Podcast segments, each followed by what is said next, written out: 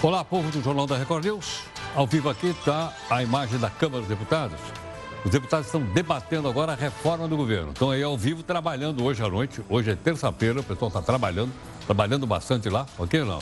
E você pode acompanhar qualquer, qualquer decisão na Câmara ou no Senado, os dois estão trabalhando, a gente vai ter aqui dentro do jornal ao vivo, como você está vendo aqui, tudo bem? Bom, ah, o Jornal Multiplataforma está aqui com você, você pode baixar no celular nosso aplicativo e, enfim, e pode nos acompanhar durante toda a nossa edição, como você faz todos os dias. Bom, uh, à tarde ali foi discutido a prisão depois de segunda condenação, que a gente chama de segunda instância, ou como chamamos nossos uh, convidados, segundo grau, ok ou não? Vamos dar uma olhada por aqui. O Faísca está lá também da discussão do plenário, olha lá, ele está dizendo a discussão em segunda instância. O Faísca, que é o anti-herói aqui do Jornal da Record News, está indignado com essa comissão da Câmara que ele está aí, ó. Tá vendo não? Por quê? Eles querem voltar e votar que qualquer pessoa condenada em segunda instância deve ir imediatamente para o Xilindró. O Faísca, não, não, ele não apoia isso. O Faísca é a favor. Diz que prisão só depois de ser condenado na 12 segunda instância.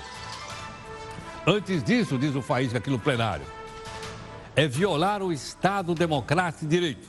Afinal, ele é o líder do PGG, o Partido dos Gatos Gatunos. Assim diz aqui o Faísca, o crime prescreve, o que demora muito, e tudo termina em pizza com um bom vinho italiano. Tudo pago com dinheiro do distinto público, é lógico. Na sua opinião, quando é que um condenado deve começar a cumprir pena? Depois de condenado em primeira instância, na segunda instância ou da última? Mande aqui a sua opinião, que é o que vale, para mim aqui nas mídias sociais da nossa Record News, ok não? Nosso portal r7.com traz aqui uma notícia, a gente vai ter detalhes aqui do mapa lá para você daqui a pouquinho. Olha só, o governo do Ceará nega a morte em desabamento em prédio de Fortaleza. Por que nega? Porque durante todo o dia os bombeiros disseram que tinha morrido uma pessoa. O governo está dizendo que não morreu ninguém. Isso aqui é informação oficial do governo. Qualquer mudança, o R7 vai ter aqui e a gente mostra para você. Veja também outras notícias importantes para esta terça-feira. O prédio residencial desaba em Fortaleza e o governador afirma que não há mortes confirmadas. Bolsonaro assina a medida que cria 13º salário para a Bolsa Família. Mais uma vez, manifestantes e polícia se enfrentam em Barcelona. Tribunal condena a Crefisa por cobrar juros de mais de mil por cento ao ano de um idoso pobre. A farra com o dinheiro do fundo eleitoral. Adivinha de onde vem a grana? Eu não acredito no que eu ouvi. A gaveta do Jornal da Record News. Cadê os responsáveis pela queda do prédio da Musema, no Rio de Janeiro? Hoje caiu mais um prédio, desta vez em Fortaleza, Ceará. O Laranjal do PSL está em polvorosa e a Polícia Federal faz uma coleta de documentos da última campanha eleitoral. Já o presidente do partido diz que não tem nada a ver com isso. Oh, você é a maior laranja que eu já vi! Como fazer para a gente fiscalizar o gasto da verba para bancar a eleição de suas excelências? Você tem alguma ideia disso? Se tiver, manda sua opinião para cá. O nosso zap zap é o 11 São Paulo. 942 128 782. Eu vou repetir. 11 São Paulo, 942-128-782. O petróleo na praia faz da Bahia decretar estado de emergência. A propósito, de quem é a responsabilidade por essa poluição? Numa sessão bastante animada. Deputada, você, você é chata demais, deputada. A Comissão de Justiça da Câmara discute a prisão em segunda instância. Dia 29 vai acontecer o encontro da Caixa com o Coringão. Será que o estádio vai ser liberado mesmo sem pagar as prestações atrasadas? A aposentadoria dos militares também vai ser reformada. O que é que diz o projeto? Você vai ver. Hong Kong. Novos protestos são marcados para hoje. Lá já é amanhã. O final do ano abre aí uma chance para trabalho temporário. Mas quais são os direitos para quem for contratado? O nosso entrevistado explica. Você já desfrutou de alguma roda gigante? O Gilberto Gil já. Vamos mostrar. A classe C consome quase metade de todo o pãozinho industrializado no país, diz uma pesquisa da Cantar e Pop. Por falar nisso, amanhã é o Dia Nacional do Pão.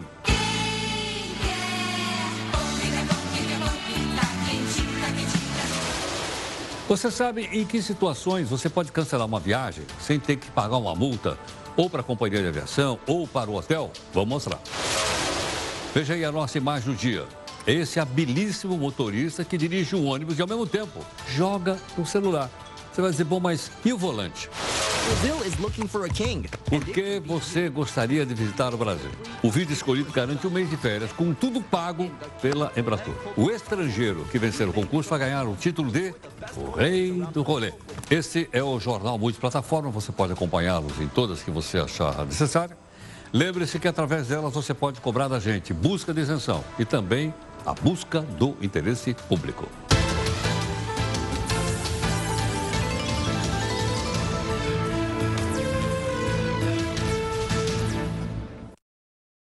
Multiplaça Porra começa às 5 da tarde com o podcast juntamente com o pessoal do R7.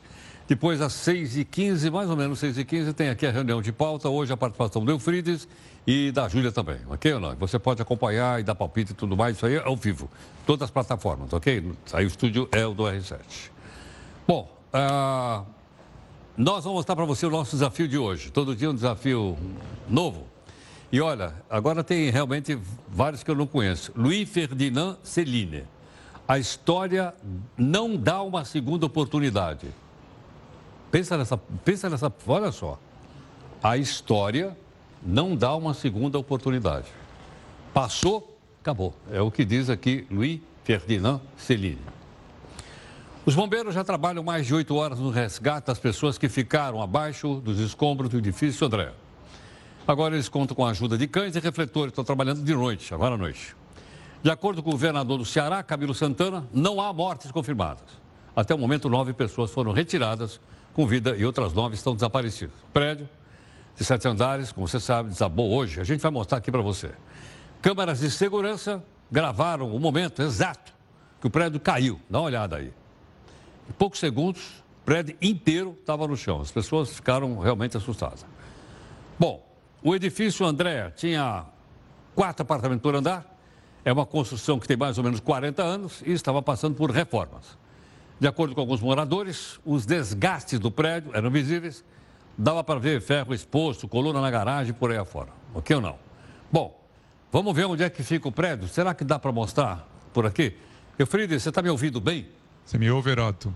Ok. Bom, então me explica o seguinte. Onde é que nessa região aqui está aqui tá Fortaleza eu não conheço a cidade. Dá uma ideia de onde é que está o prédio aí.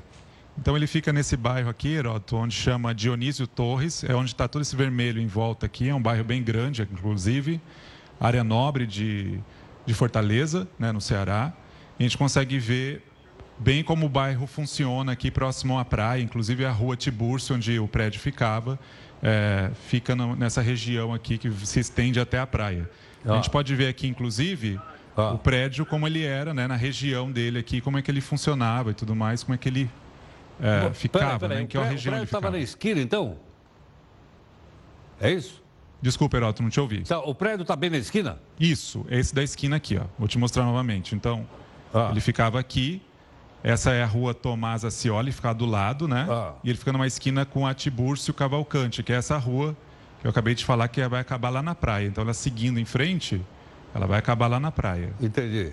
E é uma região nobre, inclusive, né? Eu vou te mostrar agora como que eram, como era o prédio, né? Então a gente tem imagens aqui de como era o prédio. Esse é o prédio. A gente acompanha aqui. Aquilo que tem lá em cima é rachadura, o que, que é? Parece uma rachadura, né? Vamos Hã? aproximar aqui que a gente consegue ver, vamos ver. Vamos ver. Se a gente consegue ver Aí alguma é... coisa. É a rua do lado aqui, vamos ver se tá, a gente consegue. Essa rua do lado, tá. Que é a Tomás Acioli, né? Sei. Vamos ver se a gente consegue olhar, ó. Aqui Vamos a gente vê um aqui, pouco ó. de rachadura. O prédio estava um pouco antigo, né? Tinha mais ou menos uns 40 anos. Talvez não tivesse uma, uma restauração, estavam tentando fazer agora no momento que houve o desabamento. Mas a gente percebe que a, a região é, inclusive, uma região nobre mesmo, como o pessoal é, fala, né? Você vê que tem bastante é, Parece uma região de classe média, né? Isso, seria isso. E tinha sete andares, dois por, por andar, seriam uns 14 apartamentos, né? Tá. Ok. Você tem imagem do prédio já no chão ou não? Temos a imagem para te mostrar também. Temos? Podemos sim, colocar a imagem colocar. do prédio então no chão para a gente... Ah, tá aí, ó. Essa aí é a imagem do local onde o filho estava mostrando. Agora o prédio já está aí no chão, olha, bem na esquina. Fechou as ruas laterais, como você está vendo aí.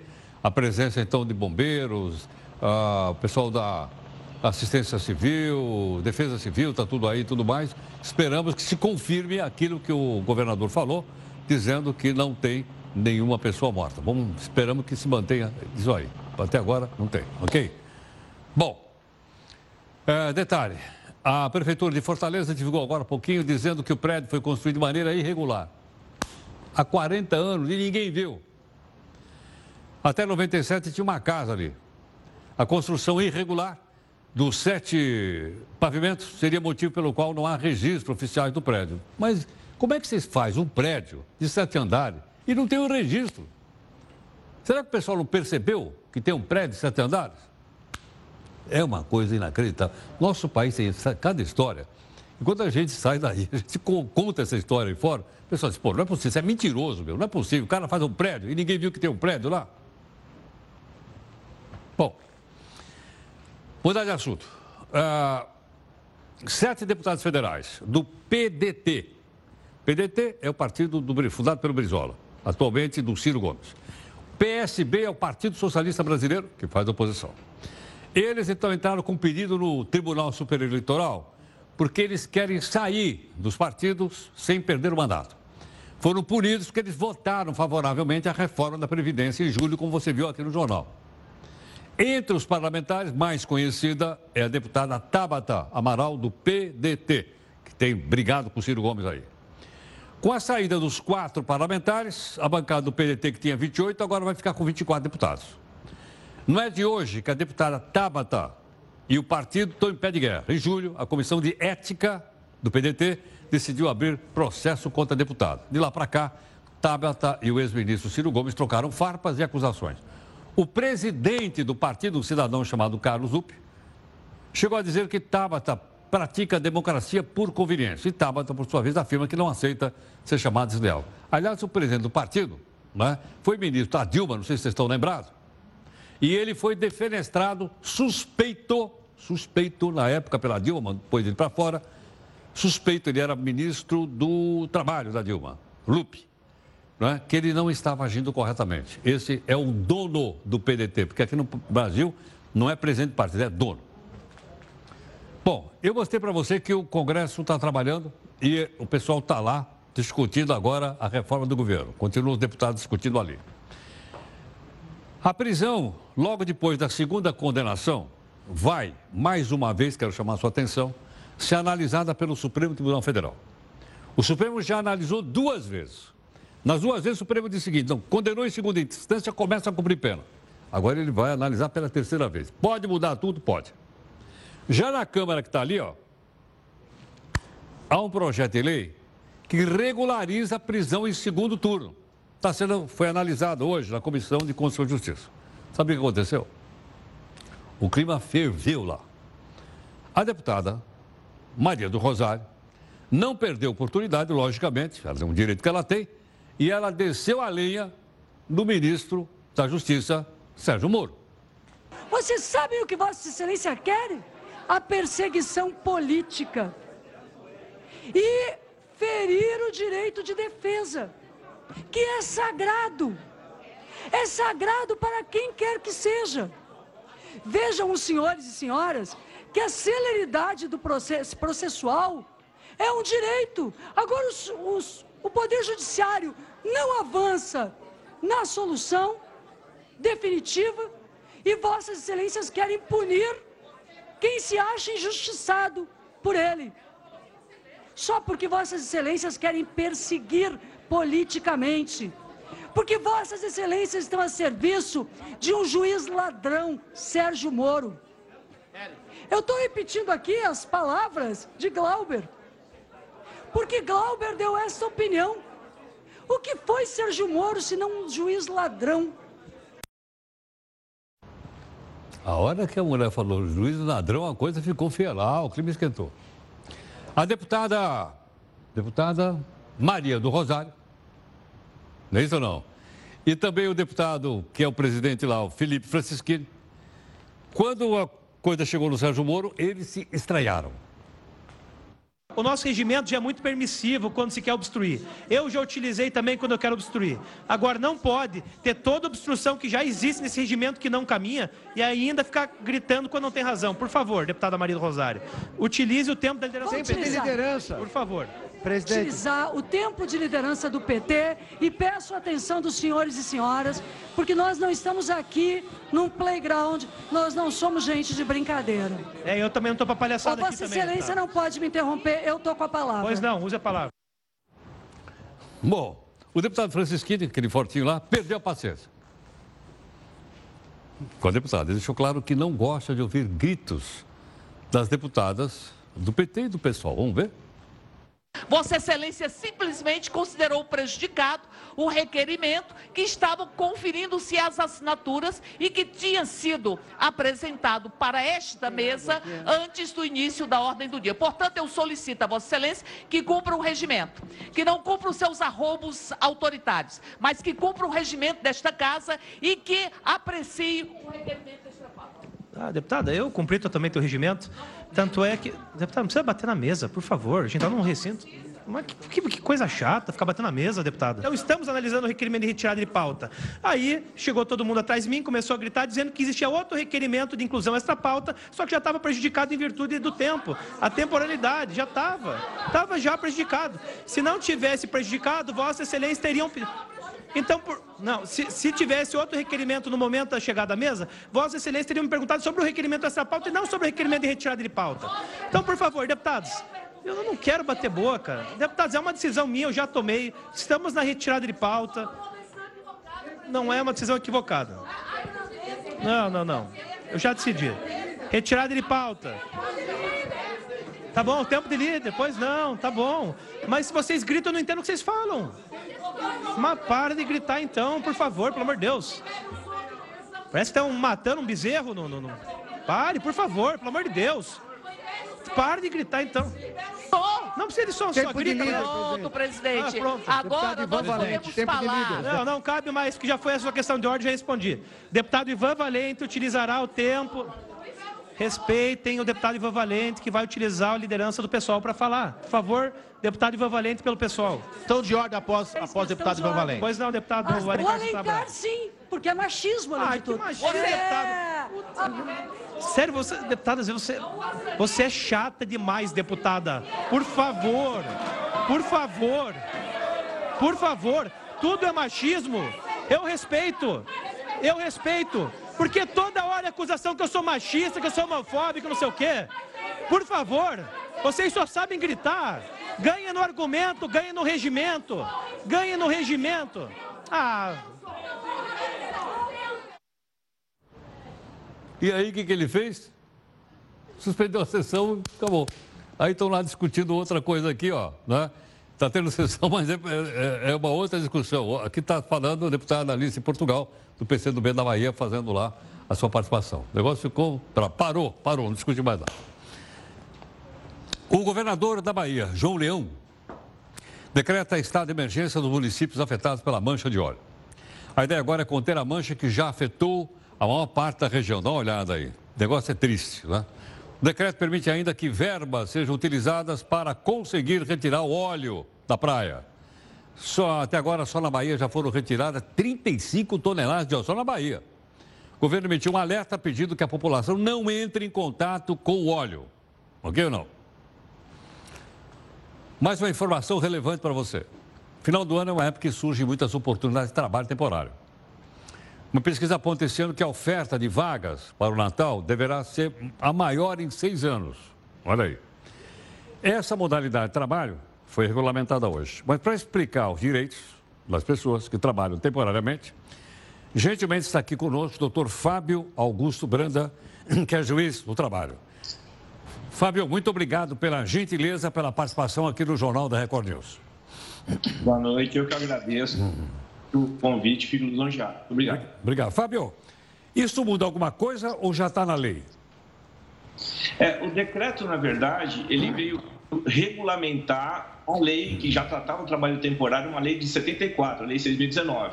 O decreto, ah, ele é, explica melhor algumas, alguns conceitos que uh, não permitiam uh, a compreensão da lei. Então, ele especificou, detalhou melhor uh, alguns, algumas, é, algumas partes da lei. Ficou, é, ele reduz um pouco a insegurança jurídica. Ele foi bom nesse sentido. Fabio, suponha que eu vá trabalhar, vou, agora vou fazer um trabalho então no final do ano numa loja. Todos os vendedores lá ganham 5 mil reais por mês. E ele me contrata por dois e não por cinco. É possível isso ou não? Então, a, a, o decreto ele, é, ele reitera a lei dizendo o seguinte: o trabalhador temporário tem que receber a mesma coisa de, do que o trabalhador daquela empresa.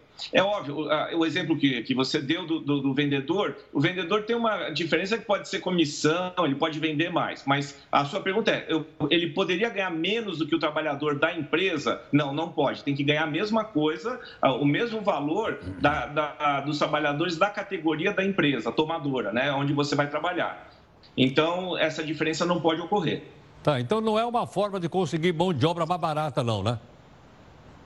Não, não. É uma forma. A, o intuito da lei sempre foi essa: foi de guarnecer a, a mão de obra nos períodos de maior necessidade, né? Então ele, ele usa o termo, né? Demanda complementar de serviços. E o decreto diz: demanda complementar de serviço é quando um dos exemplos é uma necessidade é, transitória. É, então, por exemplo, o exemplo maior é o Natal, né, no comércio, em que há uma demanda maior e as, as empresas não mantêm essa, esse mesmo pico né, de demanda, então usa o trabalhador temporário, por empresa temporária, para atender essa demanda. A, a, lei já, já tinha alterado, e o decreto reafirma isso, ele dá até um prazo maior. Antes eram só 90 dias, hoje pode ser feito um contrato temporário por 180 dias renovável por mais 90, 270 dias, é bastante tempo. E é um tempo, inclusive, que ajuda até o empregado, é, é, esse trabalhador temporário, a se firmar na empresa, que também ele vai poder ser contratado ao final pela empresa em que ele prestou serviço.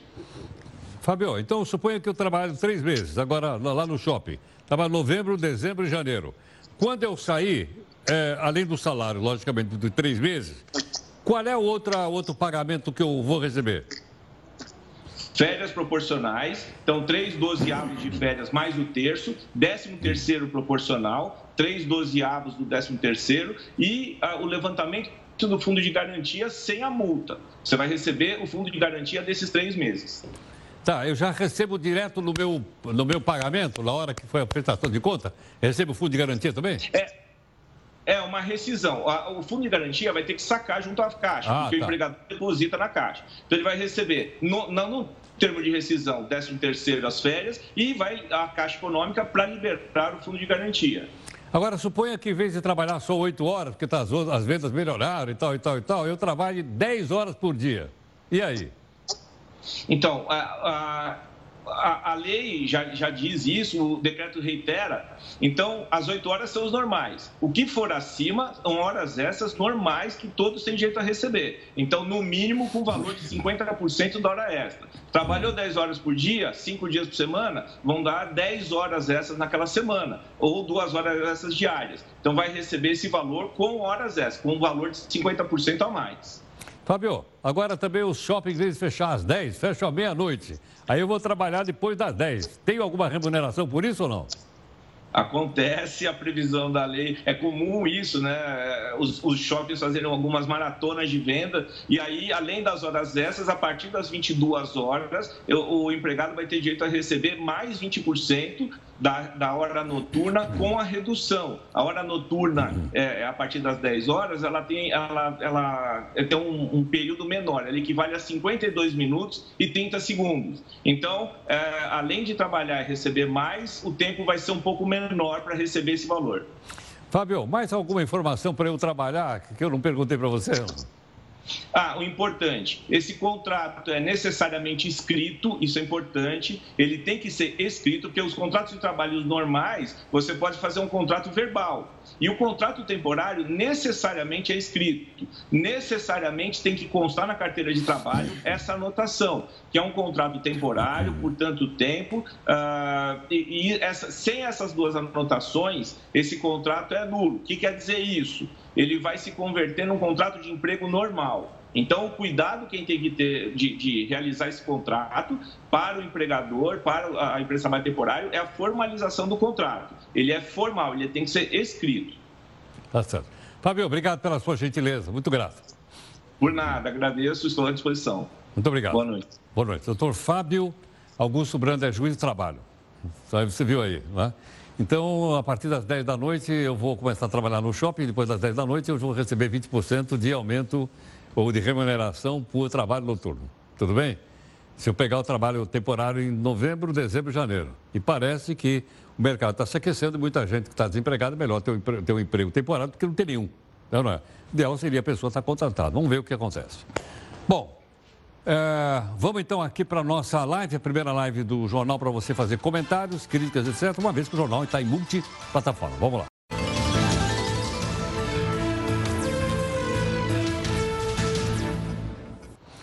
Já há alguns dias que a gente noticiou aqui para você que o partido do presidente Bolsonaro, o PSL, está em crise. Polícia Federal fez hoje buscas na casa do presidente do partido, PSL, cidadão chamado Luciano Bivar. A casa, ele é deputado, deputado federal, no Recife, casa dele, e a sede do partido estão entre os alvos da Polícia Federal. O PSL é investigado por suspeita de uso de candidato laranja para desvio de verba partidária que sai do meu bolso e do seu também. E foi aberto um pedido no Tribunal Regional Eleitoral. De acordo com a lei, os partidos devem passar 30% do valor que eles recebem do nosso bolso para a campanha de candidatas mulheres. Mas a investigação identifica que existe a possibilidade dessa grana ter sido desviada e usada de outra maneira pelo PSL. O partido nega qualquer irregularidade, obviamente, o que eu acabei de dizer aqui é o que o Ministério Público disse, ok? Que eles estão investigando. O Tribunal de Justiça de São Paulo condenou uma empresa chamada de Crefisa por cobrar juros abusivos de um idoso de 86 anos de idade e pobre. A decisão do tribunal revela que a financiadora teria agido de má fé. Os empréstimos apresentavam juros muito acima da taxa de mercado e o idoso dificilmente teria condições de realizar os pagamentos. Agora, a Crefisa vai ter que pagar 10 mil de reais ao cliente por danos morais e devolver em dobro o valor cobrado. E eu vi agora há pouquinho no site, que é o consultor jurídico, que ela cobrava mais de mil por cento ao ano. Mil por cento ao ano? Assim não dá, né? Não é possível, pô. O presidente Jair Bolsonaro decidiu que a partir deste ano o governo vai pagar o 13º salário para o programa Bolsa Família. De acordo com o Ministério da Cidadania, o pagamento vai ser feito agora em dezembro e deve custar 2 bilhões de reais 2,5, para ser exato, aos cofres públicos. Por se tratar de uma medida provisória, o ato presidente vai ter força de lei assim que ele for publicado.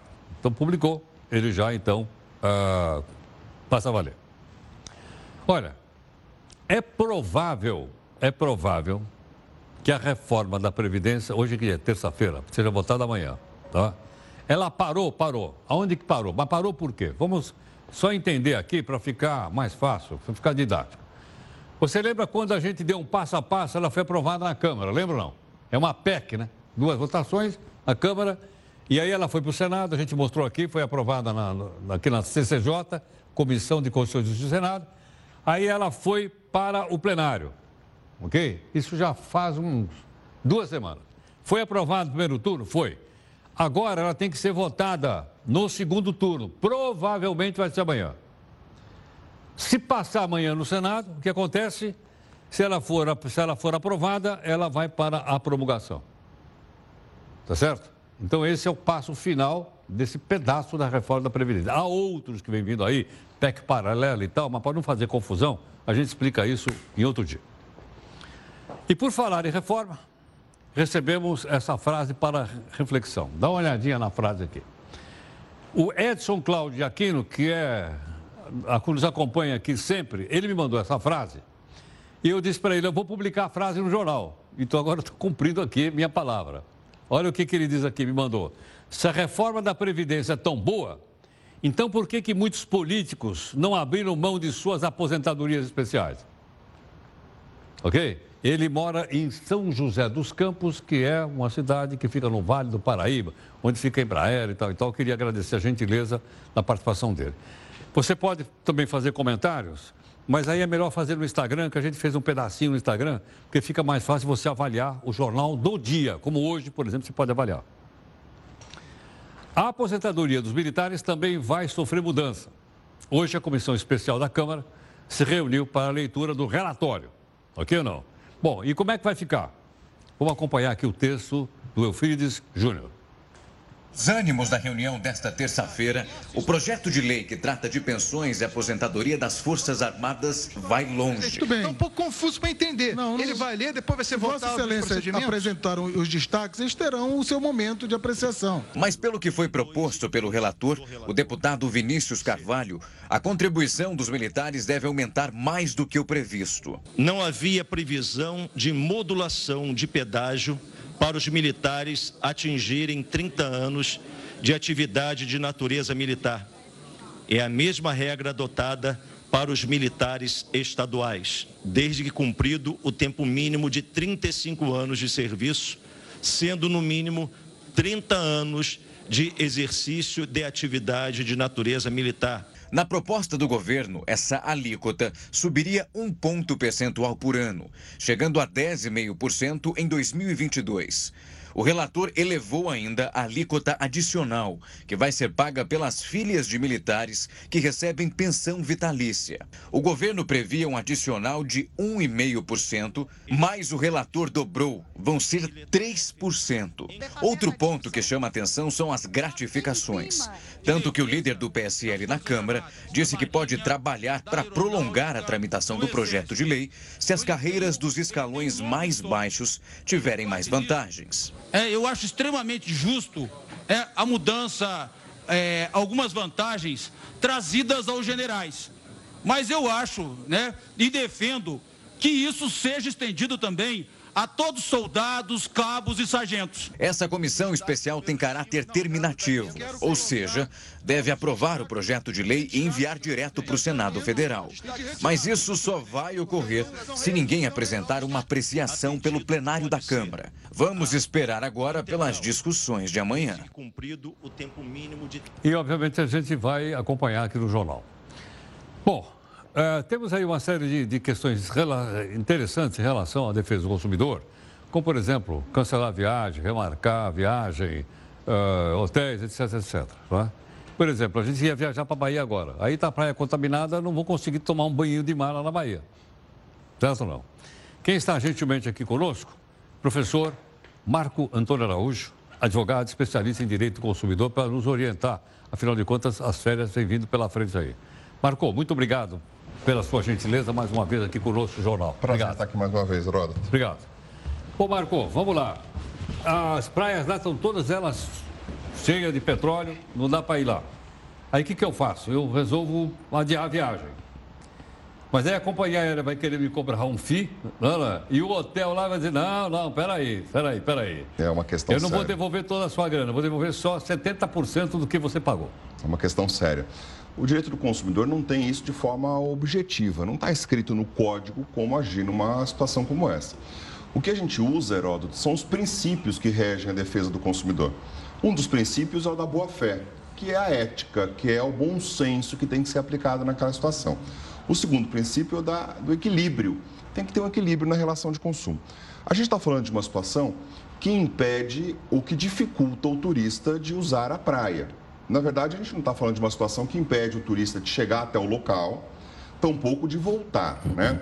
Quando a gente fala de situações que impedem a pessoa de chegar até o local do destino, de permanecer ou de voltar, aí a jurisprudência tem se firmado no sentido de que tem que devolver o dinheiro na íntegra.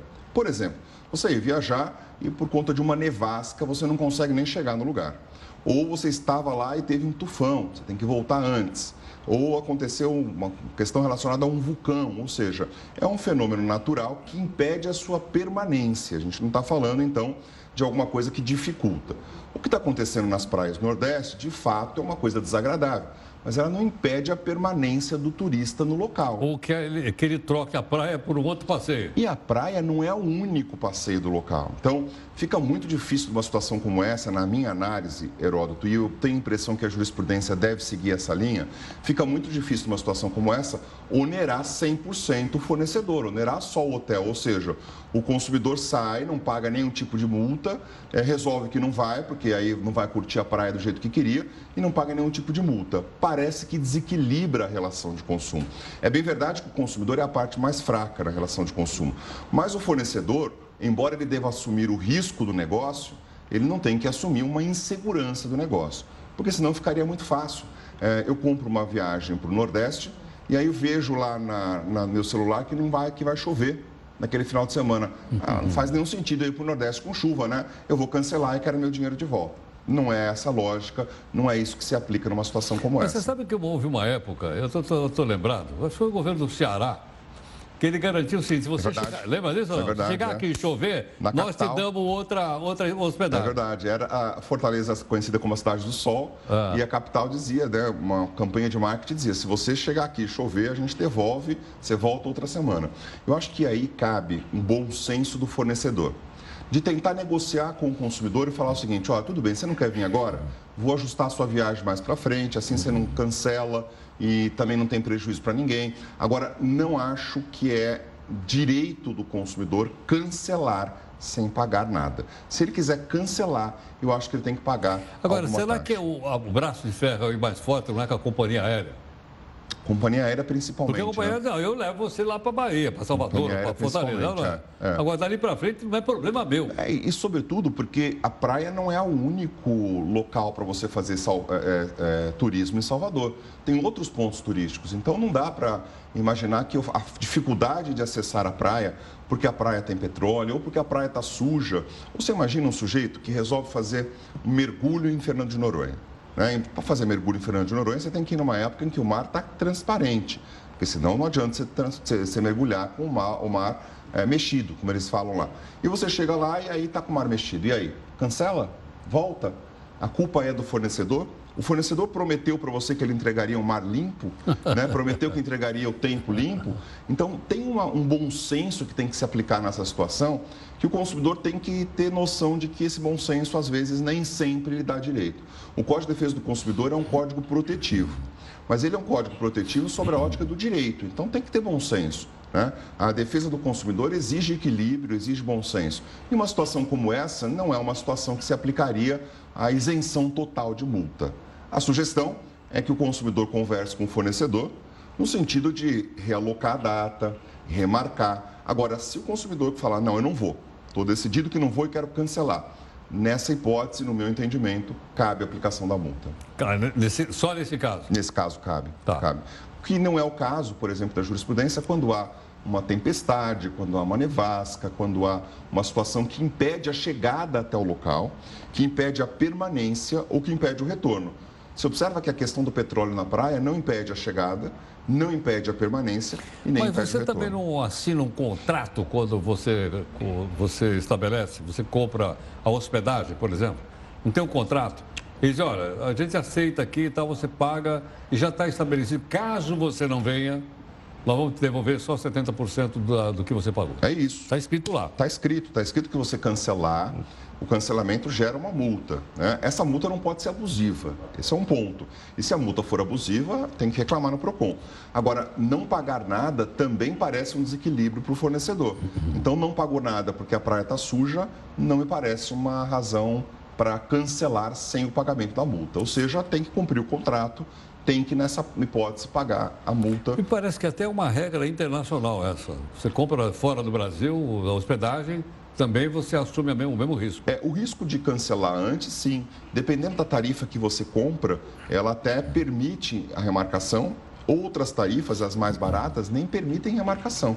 Ou seja, você perde tudo, né? Perde tudo. Ah, e há uma discussão se, se é, é, é correto ou não, mas a tarifa que você comprar, se for uma tarifa promocional, você assume o risco e perde tudo. Nos Estados Unidos acontece isso. Você perde completamente. Né? Você perde tudo. Se você gente não tá está falando- lá, É o que eles chamam de no-show. Exatamente. Não apresentação, no-show, você vai perder por não ter comparecido, não importa qual seja o motivo. O fato é que no Brasil nós temos uma, uma, um Código de Defesa do Consumidor que é um código protetivo. Mas essa proteção, Heródoto, ela não pode ser exagerada. Ela não pode ser uma proteção desequilibrada. Até porque é princípio do Código de Defesa do Consumidor o equilíbrio na relação de consumo, a harmonização dos interesses. Então, todos os órgãos que tratam da defesa do consumidor e também o judiciário têm que olhar para uma situação como essa com a ótica de que precisa equilibrar uma relação. Então não pode, na minha análise, uma situação como essa, o consumidor olhar e falar, ah, não quero ir para essa praia suja de petróleo, não. Não quero não, eu quero cancelar e não pagar nada. Em algumas praias do Nordeste, especial em Salvador, ah, as pessoas que trabalham na praia ou que trabalham com o turismo de praia estão até fazendo limpeza Estão fazendo Lógico, um mutirão claro. para limpar, porque de fato tem uma diminuição de turistas nessa época, né? Então as pessoas estão tentando receber melhor o turista. Essa é a lógica. A lógica é que o fornecedor entre em contato com o turista e coloque uma situação, uma alternativa para que ele não tenha prejuízo. Nem tenha prejuízo o fornecedor, nem tenha prejuízo o consumidor. Agora, não havendo essa situação, tem que tomar cuidado, porque essa questão de cancelar sem pagar multa pode dar problema no judiciário. Perfeito. Obrigado. Grande abraço. Até mais. Muito obrigado. Muito obrigado. Gentilmente conosco, o professor doutor Marco Antônio Araújo, professor advogado especialista em direito do consumidor. Ficou bem claro isso ou não? Em que circunstâncias as coisas podem ser uh, desfeitas? Nevasca, o vulcão, a fuligem do vulcão fechou o aeroporto, não dá para o avião chegar lá, isso é uma coisa. Outra é essa que ele explicou agora.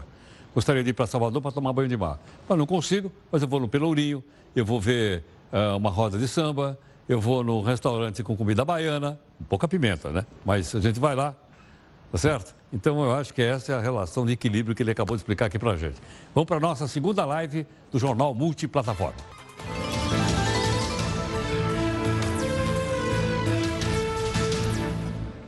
A novela da CPI do BNDES. Ai, ai, ai, parece que não vai ter fim. A Comissão de Parlamentar de Inquérito, CPI, voltou a se reunir hoje para discutir o relatório final, que pede o indiciamento de dois ex-presidentes, Lula e Dilma, e de dois ex-ministros da Economia, que é o Mantega e o Paloff, e outros mais lá, né, que teriam medido vantagens ilícitas. Mas a reunião foi suspensa por causa do início da ordem do dia no plenário. Quando começa a ordem do dia, todas as comissões são obrigadas a suspender, suspenderam, né? e por esse motivo, então, ficou para amanhã. Aí a gente vai dar aqui. O deputado Glauber Braga falou que os deputados precisam respeitar a lei de abuso de autoridade e rejeitar o relatório do deputado Altineu Cortes. A Câmara dos Deputados votou aqui uma lei de abuso de autoridade. E que por essa lei de abuso de autoridade, a solicitação de indiciamento sem provas de crimes que tenham sido cometidos mesmo a lei ainda não tendo entrado em vigência, mas eu acho que os senhores e senhoras têm um compromisso moral, já que votaram a favor dessa legislação, em aprovar matérias com lastro probatório. Então aí discutindo então a CPI do BNDES, mas agora tem o outro lado. O deputado Altineu Cortes, o Cortes, defendeu o relatório. Nós na CPI, no meu entendimento, nós só colhemos indícios. Nós não estamos fazendo aqui nenhum tipo de julgamento. Em hipótese alguma, nós estamos repetindo aqui investigações que já foram concluídas em outros cenários, porque nós colhemos aqui muitos fatos novos. Eu, da minha parte, estou com minha consciência tranquila de que tudo que eu coloquei nesse relatório é, indícios, são indícios que devam ser é, levados à frente às autoridades competentes. Bom, volta amanhã, a gente vai contar para você em que pé está a CPI do BNDES. Vou falar disso. E a tal da caixa preta? Até agora eu não vi caixa preta nenhuma do BNDES. Será que vão fazer a abertura da caixa preta? Se tiver abertura, também mostramos. Uma menina de 10 anos caiu do nono andar de um prédio em Belo Horizonte. Suspeita é o seguinte, os médicos da família, é que ela tenha caído por ser sonâmbula. Esse seria o segundo caso envolvendo sonambulismo e queda de uma pessoa em menos de 30 dias. Né? Bom, nós pedimos aqui a ajuda então do nosso convidado, que está aqui conosco. Quem vai explicar é o Dr. Marcos Escobar. Dr. Marcos é neurologista infantil do Hospital das Clínicas da Faculdade de Medicina da Universidade de São Paulo, gentilmente aqui conosco. Marcos, muito grato por sua gentileza por atender aqui o Jornal da Record News. Ah, muito obrigado. Agradeço. Boa noite a todos. Obrigado. Marcos, esse fenômeno chamado sonambulismo, ele é mais comum em crianças, em adultos ou tanto faz? É, a gente observa muito esse uh, o sonambulismo, né? A gente vê muito em crianças, né? O pico de incidência costuma ser na faixa é, de 8 a 12 anos, é, então é, é, faz parte das parassonias, né? Que são alterações é, que aparecem na fase inicial do sono, principalmente o sonambulismo, e isso uh, acomete muitas crianças, então a gente vê isso muito frequente. Agora, Marcos, no caso de crianças, como é que os pais podem identificar isso? É, geralmente, a, a, criança ela não tem movimentos abruptos, geralmente ela se levanta, né? ela, é muito comum ela se levantar, andar, é, ela sai do quarto é um despertar que não é completo, ela não está completamente acordada. Então, ela costuma fazer alguns movimentos, às vezes acorda fora do quarto.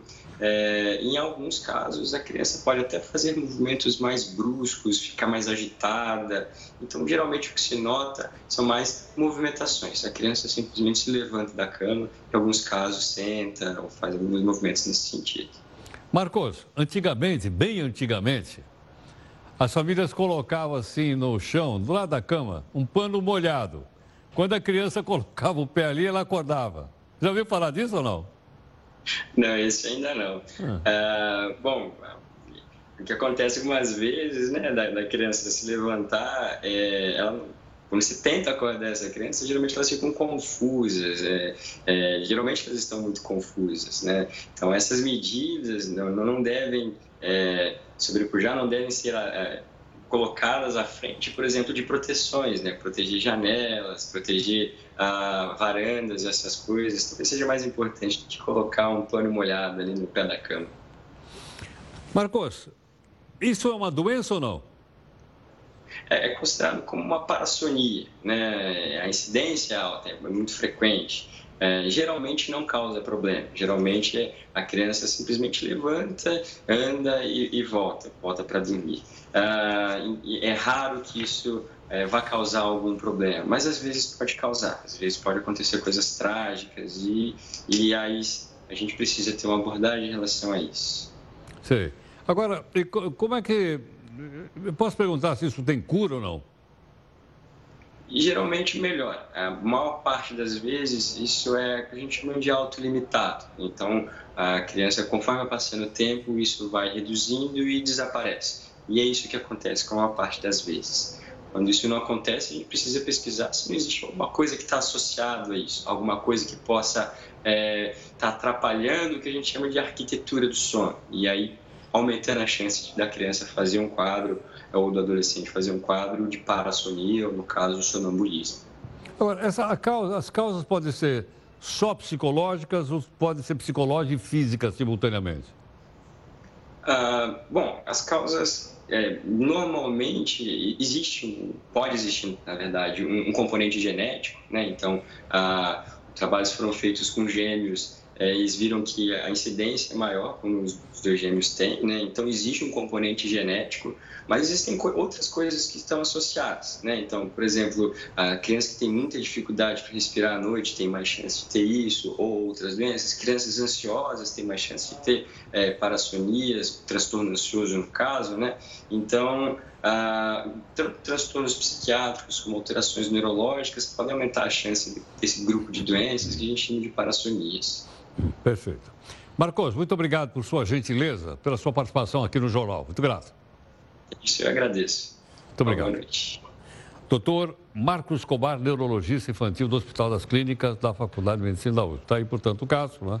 Nós estamos falando, obviamente, de um caso grave, uma criança caiu do prédio, mas uh, há outras formas, como o doutor Marcos acabou de explicar aqui para a gente.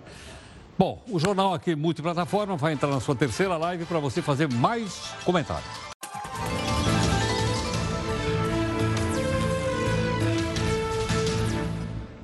Manifestantes voltaram hoje para as ruas de Barcelona para protestar contra a condenação dos líderes separatistas. Houve um quebra-pau violento com a polícia. Hoje é o segundo dia de pancadaria. Dá uma olhada aí, ó. Porque o Supremo Tribunal da Espanha condenou nove pessoas, monte de cadeia. Protesto acontece porque em 2017 houve um referendo para tornar Catalunha um pedaço da, da Espanha independente. Mas a votação foi considerada ilegal pelo governo da Espanha. Os líderes foram afastados do poder. Alguns foram presos e outros chegaram a fugir, inclusive para a Bélgica. Então quebrou o pau lá. A Comissão de Assuntos Econômicos do Senado aprovou hoje um projeto que define regras para a divisão dos recursos do mega leilão do petróleo e pré-sal. Uma parte da grana vai para o Estado, uma parte para a Prefeitura e outra parte para a União. Vamos ficar de olho. O projeto ainda precisa passar pelo plenário do Senado. Eu acho que vai passar facilmente, depois vai para a sanção do presidente. Pelos critérios aprovados, nessa primeira fase, o Rio de Janeiro é o estado que vai receber maior fatia, 2 bis. Por quê? Porque é o estado produtor de petróleo. Não é isso? O Rio tem grande produção de petróleo por esse motivo. Você já pensou em um dia, silenciar alarmes ou trocar de música só com os movimentos das mãos? Parece coisa de filme, mas não é. Essas são algumas novidades do novo celular do Google, que foi lançado hoje para concorrer com o Android, concorrer com o da Apple, por aí. Olha aí. Entre as novidades está também a câmera, que promete tirar foto das estrelas. Uau! Ninguém vai ficar decepcionado depois de tirar uma foto do céu à noite. Além disso, os aparelhos também incluem recurso de desbloqueio facial, semelhante aos outros celulares. As novidades vão permitir que o Google dispute então o mercado com a Apple e com a Samsung. Vamos ver o preço disso aí, quanto é que é, porque tem também que é muito caro. Mais um detalhe. A gente falou agora um pouquinho do prédio que desabou lá em Fortaleza, mostramos uma mapinha direitinho. Os bombeiros localizaram agora há pouquinho dois pontos nos escombros que pode haver, ó, pode haver duas pessoas. Eles ainda não sabem quais são as condições dessas vítimas. Três cães farejadores ajudam as equipes e os cães foram os mesmos usados na tragédia de Brumadinho. Esperamos que, obviamente, as pessoas estejam salvas. Muito obrigado aqui em nome da nossa equipe de técnicos jornalistas. Você continua aqui com a gente. Tem aqui o jornal da Record News, que eu falei com você, o Celso e a Adriana aqui no, na, na, multiplataforma. A gente tem aqui tudo ao vivo. O nosso cerramento. O é um rock feito de tigelas e chocalhos. Na verdade, sabe o que é? É uma homenagem aos professores de uma escola do interior de São Paulo. Ok ou não? E o que, é que eles cantam? Guns and Roses. Vamos lá.